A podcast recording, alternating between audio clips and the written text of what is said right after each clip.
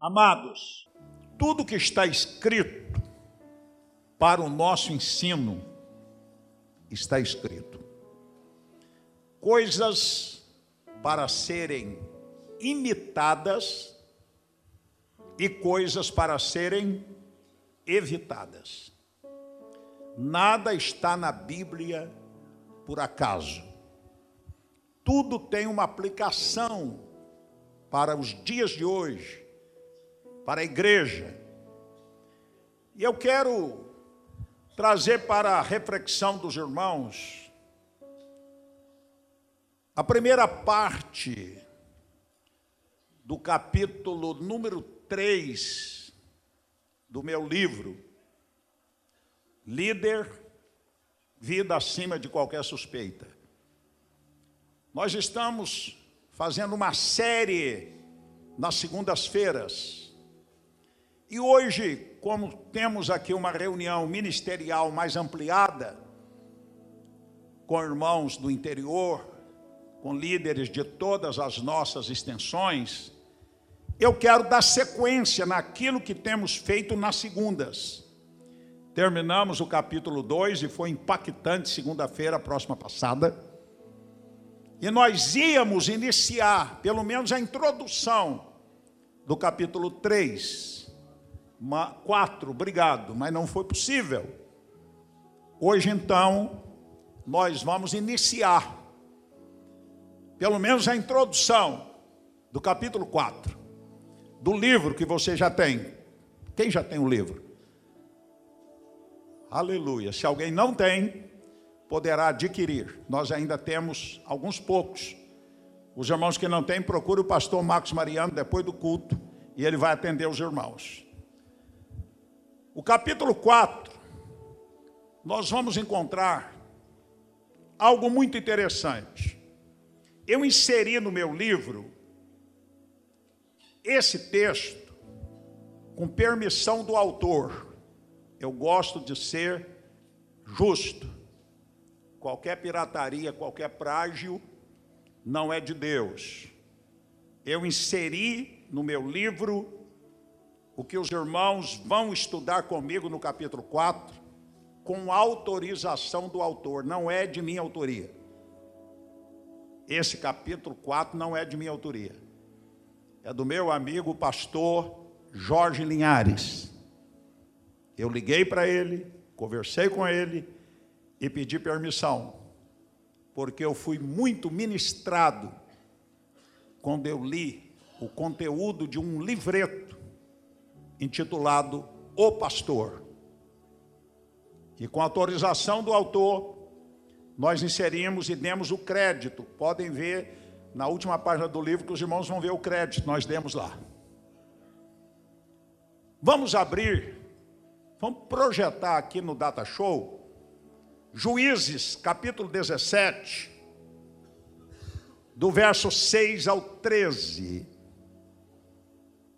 Nós vamos encontrar um texto muito interessante que vai nos falar de um levita, de um sacerdote, na casa de Mica.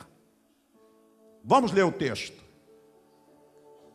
Naqueles dias não havia rei em Israel, cada um fazia o que parecia bem aos seus olhos. Isso aqui já é uma mensagem, poderia ser o texto de uma mensagem. Volte lá no verso anterior. Naqueles dias não havia rei em Israel, cada um fazia o que parecia bem aos seus olhos.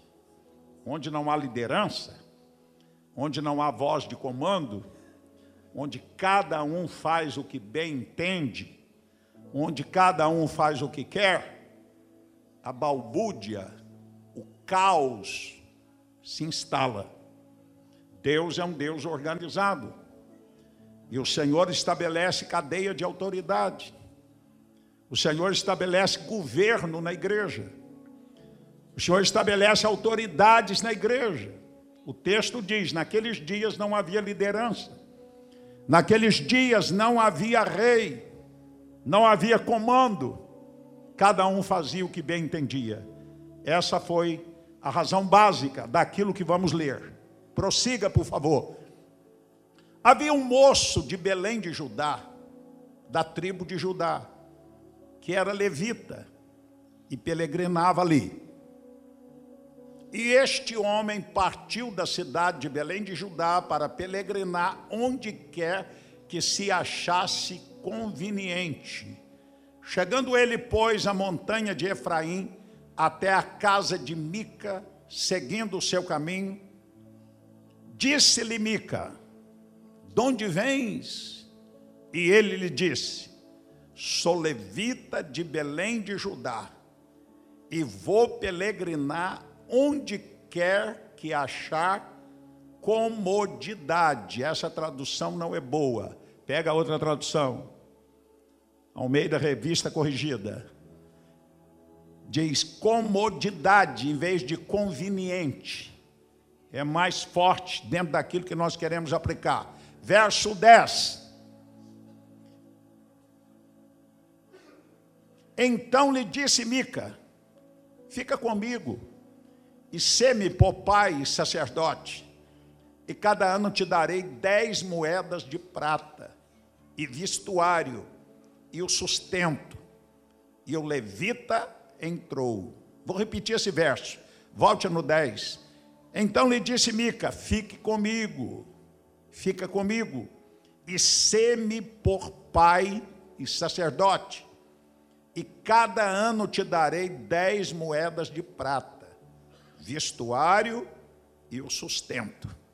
E o levita entrou, entrou pelo cano. Vai, prossiga. E consentiu o levita em ficar com aquele homem. E o moço lhe foi como um de seus filhos. Não seria como pai? Onde foi parar a sua autoridade? Tornou-se como filho de um idólatra. Segurei. Prossiga. Já foi? Até o 12? Até o 13. E... Não tem 13? 17, 13. Tá bom. Essa reunião é gostosa porque é diferente de um culto convencional. Ok. Queridos irmãos, preste atenção. Escute isso. Nós vamos olhar a vida de um jovem sacerdote. Um jovem que tinha algumas características interessantes e tinha tudo para ter sido um homem bem-sucedido no seu ministério, porque ele nasceu, ele já nasceu muito bem. Ele nasceu na tribo de Levi. Já tinha por direito a ascensão ao sacerdócio. Então, o primeiro detalhe que a gente observa é que ele era bem nascido na família de sacerdotes, na tribo de Levi. Outra coisa que nos chama atenção, a sua cidade de origem. Como não bastasse ter nascido na tribo de Levi, ele nasceu em Belém da Judéia, cidade do rei Davi, cidade onde o Senhor Jesus nasceu. Então ele era jovem, ele era bem nascido na tribo e também na cidade, na cidade de Belém. Outra coisa que vai nos chamar a atenção antes da gente entrar no mérito, ele queria comodidade. Volta para mim lá no verso de número.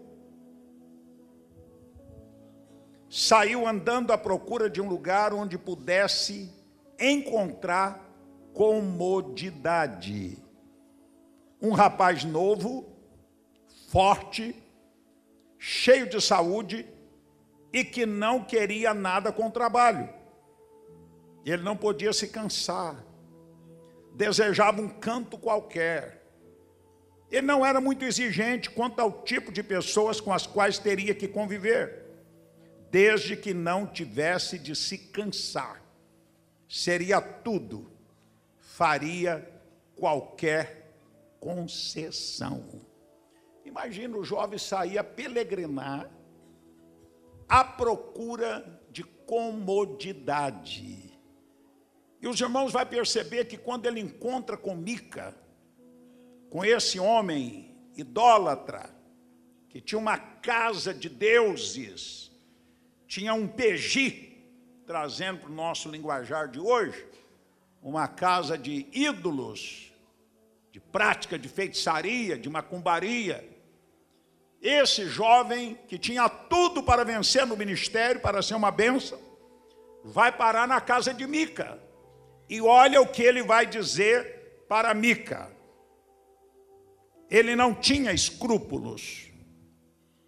No verso de número 9, 17, 9, bota lá. Disse-lhe Mica: De onde vens? Estão dialogando.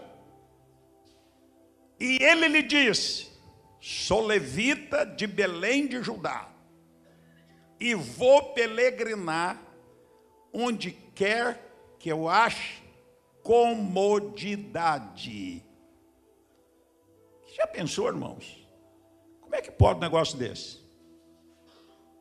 Procurando comodidade. No ministério, não há comodidade.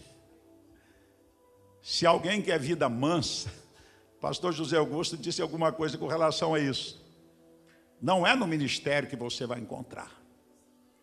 O ministério não é uma colônia de férias, não é. O ministério não é uma avenida com tapete vermelho para você desfilar, transitar. O ministério é um lugar de trabalho árduo. O ministério é lugar de gente comprometida, com gente que dedica tempo, energia para preparar mensagens, para visitar as ovelhas, para orar, para tirar tempo, dias de jejum, de oração, porque ele sabe que está numa batalha, numa guerra muito real, que não é contra a carne, que não é contra o sangue, que não é contra poderes humanos, mas é contra principados e protestades das trevas. E esse jovem levita, com a maior cara de pau, vamos assim dizer, chega para um homem idólatra e diz: Estou peregrinando, passeando, caminhando, à procura de comodidade. Irmãos, ele estava abrindo a guarda porque ninguém aventura fazer uma proposta sem conhecer a pessoa, sem conhecer se ele pode ou não fazer proposta indecorosa, porque o homem e a mulher de integridade, de caráter, ele impõe sem falar absolutamente nada pelo seu comportamento e pelo seu testemunho de vida. Mas ele já chegou abrindo a guarda, dizendo: Olha, Mica, eu sou sacerdote, eu sou levita, eu venho da cidade de Davi. Mas olha, Mica, eu estou peregrinando, sabe como é? Eu estou à procura de um cantinho, eu estou à procura de comodidade, estou à procura de alguma coisa que possa me dar sustento. Ele não estava, irmãos, interessado ou preocupado da fonte, ou de onde viria o seu sustento. Era um homem sem escrúpulo, era um homem sem caráter. Nós estamos trabalhando 2018, o ano da santificação.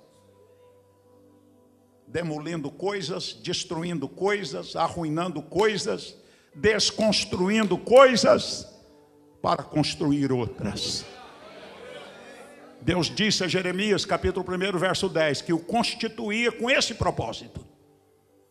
Há coisas que precisam ser demovidas, para que outras sejam construídas.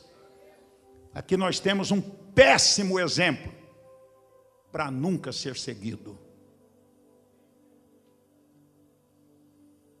Talvez alguém possa achar que ele era sincero, que pelo menos não era hipócrita.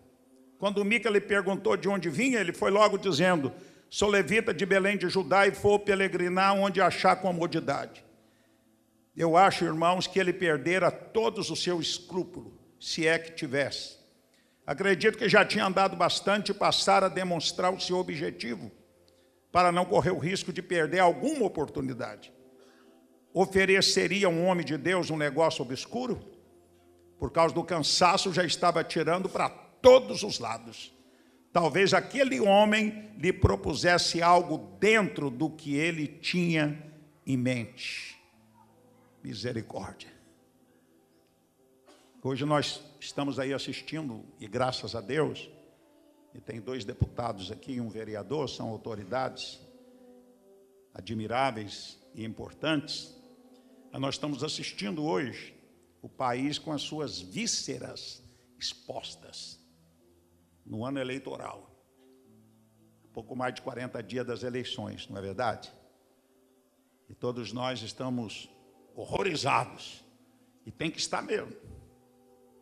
Com índice de corrupção. No meio político, no meio empresarial, que dá náuseas. Mas nós não podemos nunca generalizar. E nunca desistir. E nunca achar que está tudo perdido. Não está sempre tem os remanescentes. Sempre tem os homens e mulheres de bem e necessário para que esteja nesses lugares estratégicos. Mas o que eu quero dizer para os irmãos, escute isso, nós repudiamos, sentimos náuseas diante de tudo aquilo que estamos assistindo. Mas aí vem a pergunta: e o nosso dia a dia? E as chamadas pequeninas corrupções. E as raposinhas, que tão mal faz a vinha. E aí, meu irmão, há um desdobramento aí muito amplo.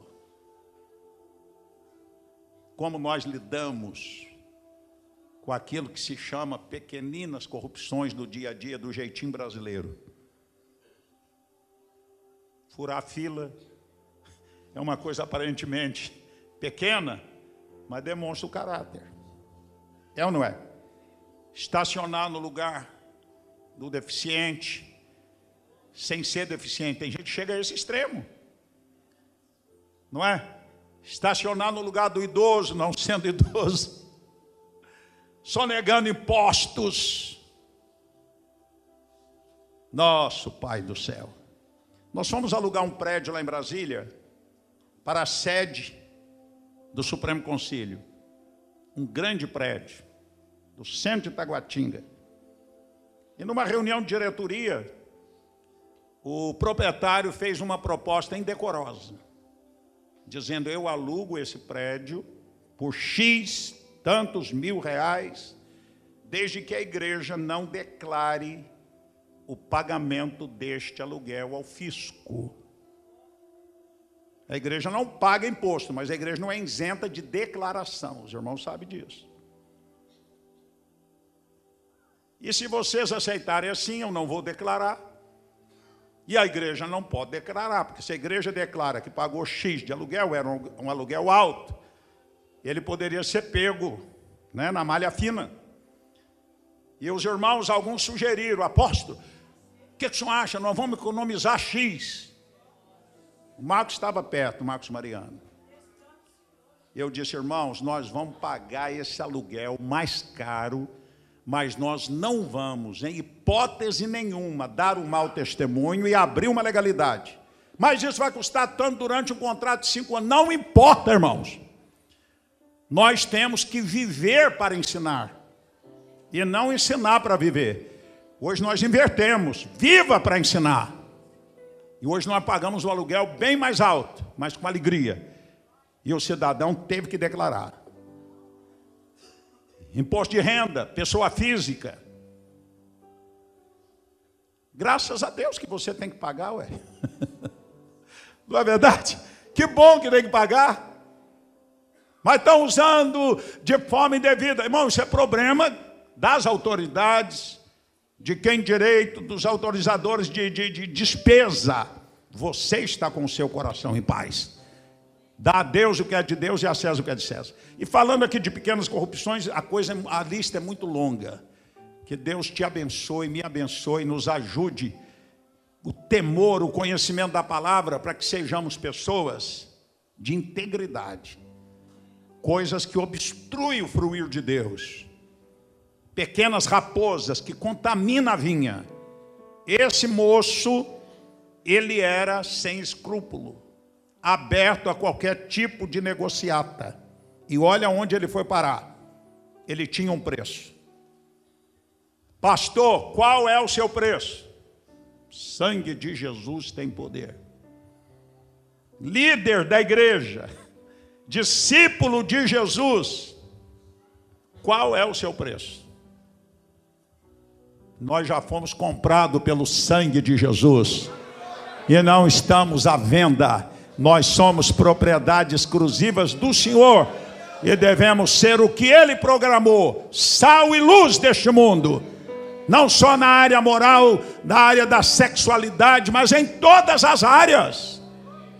Em todas as áreas. Esse moço é um mau exemplo. Olha o que vai acontecer. 17, 1 a 5. Dá uma olhadinha só quem era o Mica. 17, de 1 a 5. Bota aqui na tela, por favor. olha com quem ele vai estabelecer uma negociação e vai se vender. O qual disse à sua mãe, está na tela? As mil e cem moedas de prata que foram tiradas, por cuja causa deitava maldições, e também as dissestes em meus ouvidos, eis que esse dinheiro que eu tenho, eu o tomei então disse sua mãe: Bendito seja meu filho do Senhor. Assim restituiu as mil e cem moedas de prata à sua mãe. Porém, sua mãe disse: Inteiramente tenho dedicado esse dinheiro da minha mão ao Senhor para o meu filho, para fazer uma imagem de escultura e de fundição, de sorte que agora te tornarei a dar. Porém, ele restituiu aquele dinheiro à sua mãe. E sua mãe tomou duzentas moedas de prata e as deu ao Orives, o qual fez delas uma mensagem, uma imagem de escultura e de fundição. E esteve em casa de Mica. E tinha este homem, Mica, uma casa de deuses, e fez um éfode e terafins, e consagrou um de seus filhos para que fosse por sacerdote a mãe, o filho, idólatras, feiticeiros, e o levita foi parar ali. Aquele homem profundamente idólatra tinha dinheiro e queria um sacerdote. Escute isso. Aquele homem profundamente idólatra tinha dinheiro e queria um sacerdote. Qualquer um servia. Por desespero de causa, já havia ordenado um de seus filhos, que nem era levita, Agora lhe parece como que, por encanto, um levita genuíno. E o melhor de tudo é que ele podia ser comprado. O jovem falou na sua cara que queria comodidade. Isso ele, Mica, poderia lhe oferecer. Ele aceitou o forno. Olha o que Deus está nos dando aqui hoje à tarde. É na sequência do livro, nada foi programado. Você precisa ler esse livro com mais atenção. Ele aceita o sorbono. A consequência daquele jovem estava cauterizada. Finalmente encontraram o que desejava, comodidade. Entrou de cabeça naquele contrato que assinara com idólatra Mica.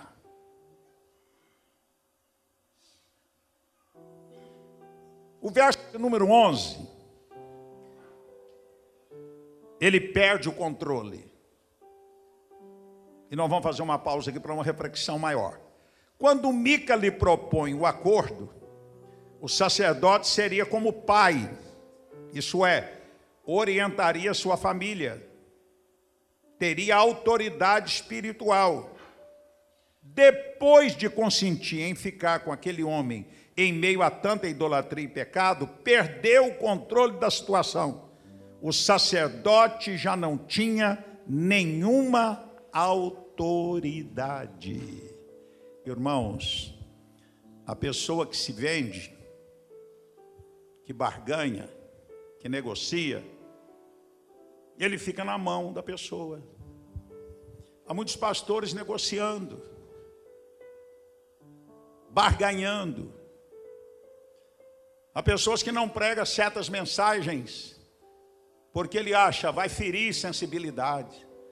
Na igreja tem aquele irmão, tem aquela irmã, tem aquela família. Se eu pregar sobre esse tema, ele é o maior dizimista, ele é o maior contribuinte. Se eu confrontar o seu pecado, se eu confrontar a sua forma errada de vida, eu posso perdê-lo.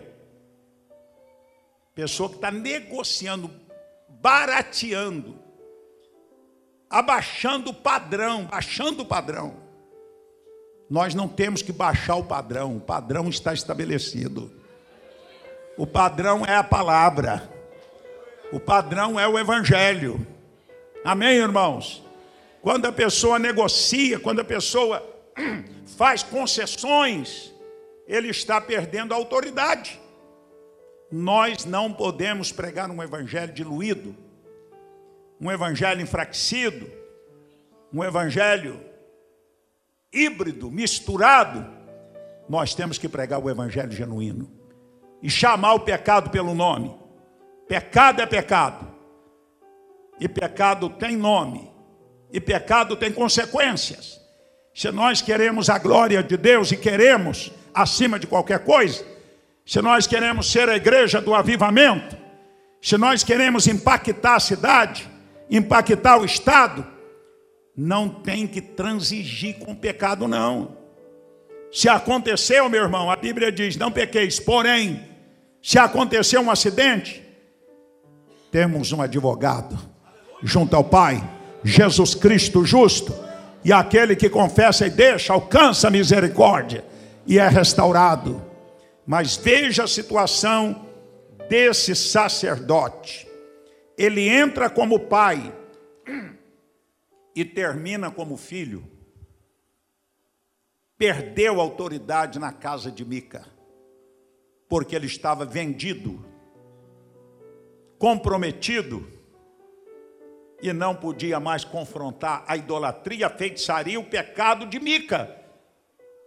Ele estava na mão de Mica.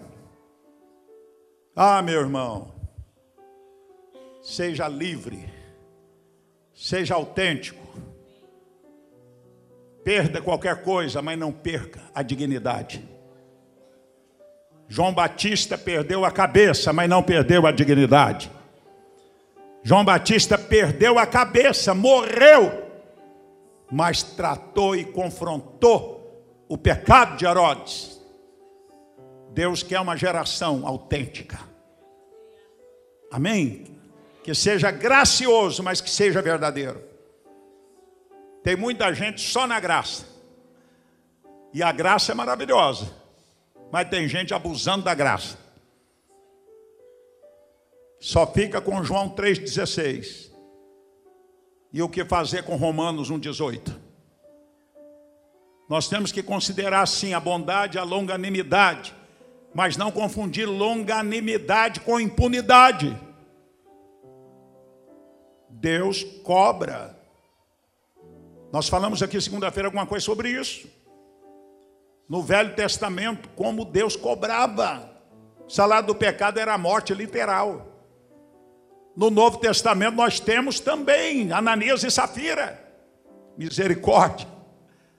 Não é? Uma infiltração demoníaca através de Ananias e Safira para tentar parar o avanço da igreja. Porque a única coisa que para, que rouba, o respaldo e a glória de Deus é o pecado oculto, não confessado e não abandonado. E se nós temos juízo e queremos a glória, queremos uma igreja verdadeira que vai morar no céu, nós não podemos negociar. Ou é ou não é. É tempo de definição. Até quando cocheareis entre dois caminhos? Se o Senhor é Deus, serviu. Se é Baal, fique com ele. O Senhor não tolera mornidão. O morno, o Senhor vomita da boca. Misericórdia. Ou seja quente ou seja frio. Isso é definição. Mas eu estou falando aqui para uma liderança que já tem definição há muito tempo. Que já é quente há muito tempo.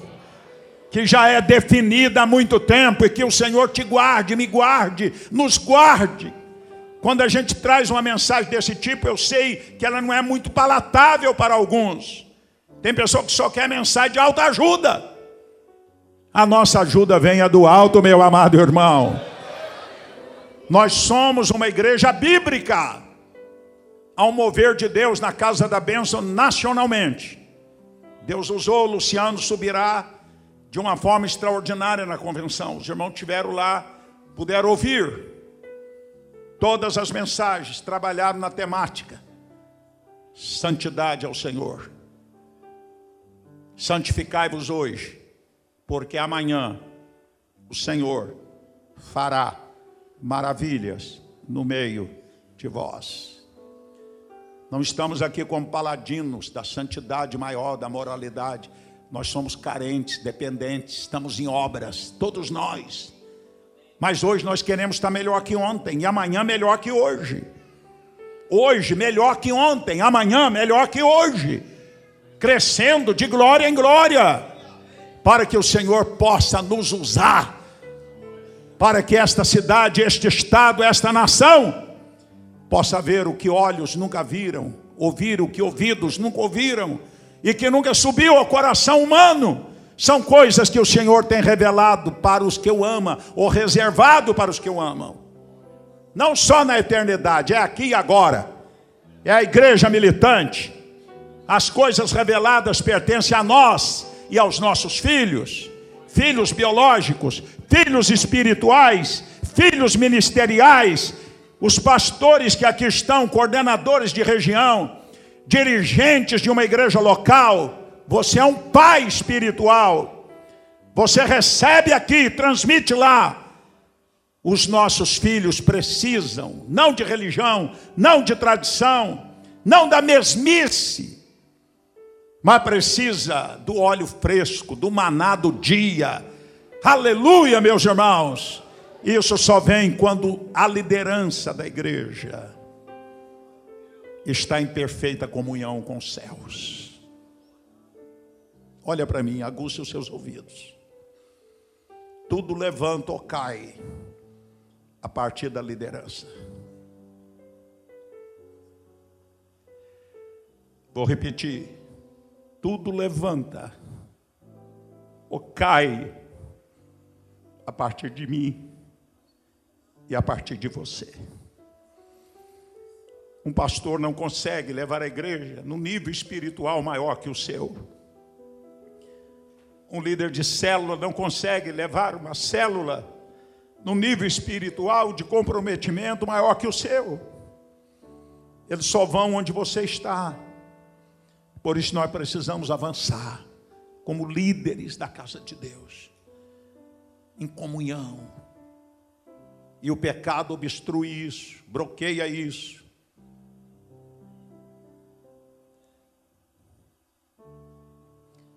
Charles Spurgeon usou uma frase muito violenta.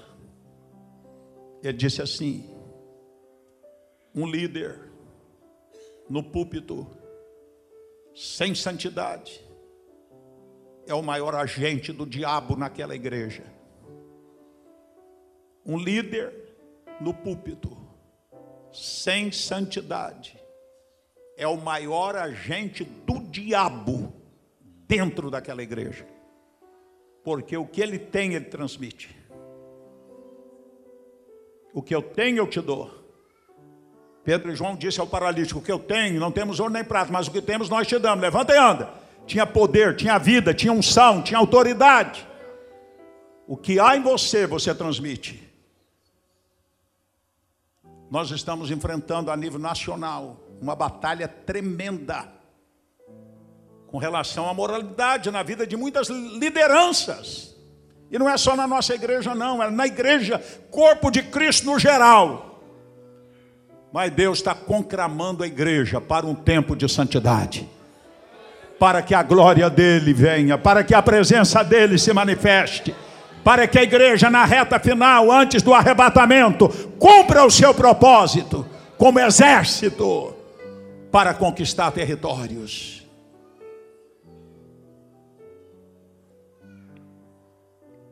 Só para fechar. Na segunda nós vamos prosseguir. Ele entrou como pai e terminou como filho. Perdeu a autoridade. Quantos pastores hoje não têm autoridade? Porque barganhou, negociou, transigiu, deu um mau testemunho,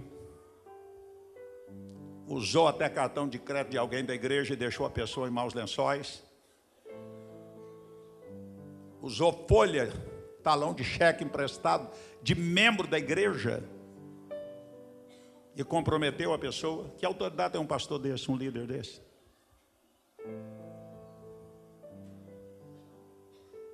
É sério. Compra e não paga. Diz que vai e não vai.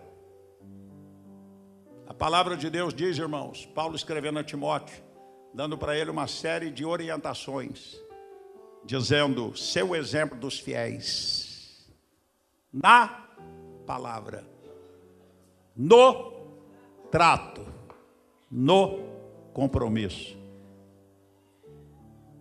Ah, meu apóstolo, mas está me pegando. Quando a palavra pega é porque o Senhor quer nos sarar. Se você caiu numa enrascada, tem remédio em Gileade.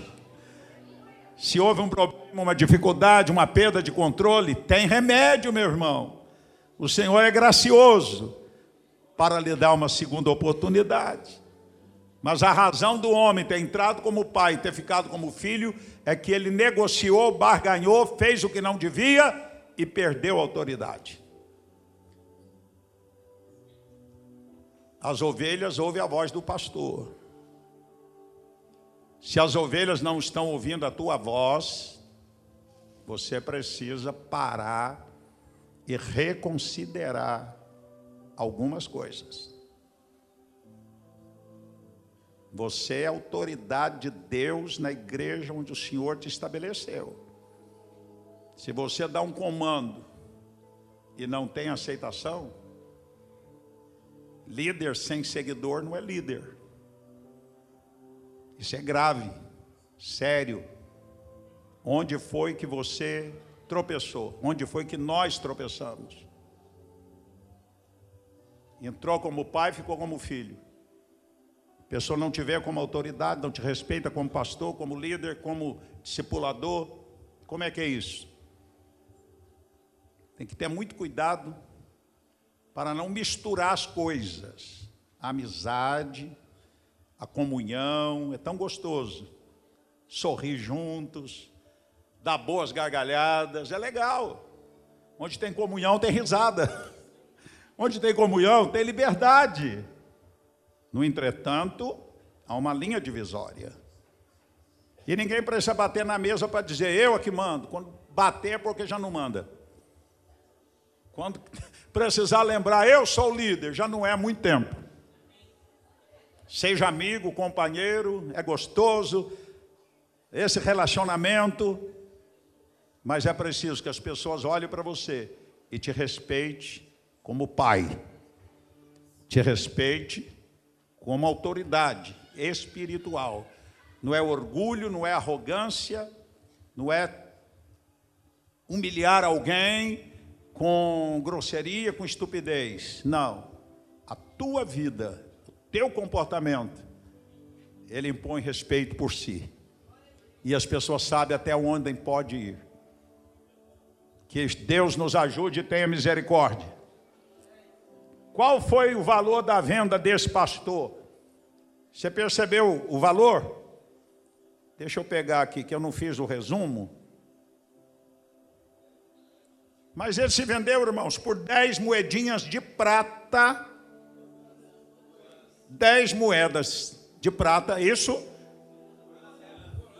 Está lá? Obrigado. Então lhe disse Mica: Fica comigo, semi por pai e sacerdote, e cada ano, por ano, é, te darei dez moedas de prata, vestuário e o sustento. Muito barato, né? Por preço nenhum. Não se venda.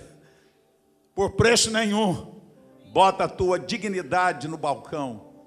Mas esse sacerdote se vendeu por dez moedas de prata por ano. E mais o vestuário. E mais a comidinha. Que coisa. Muito sério. Que Deus te guarde, viu, irmãos? Me guarde, nos guarde.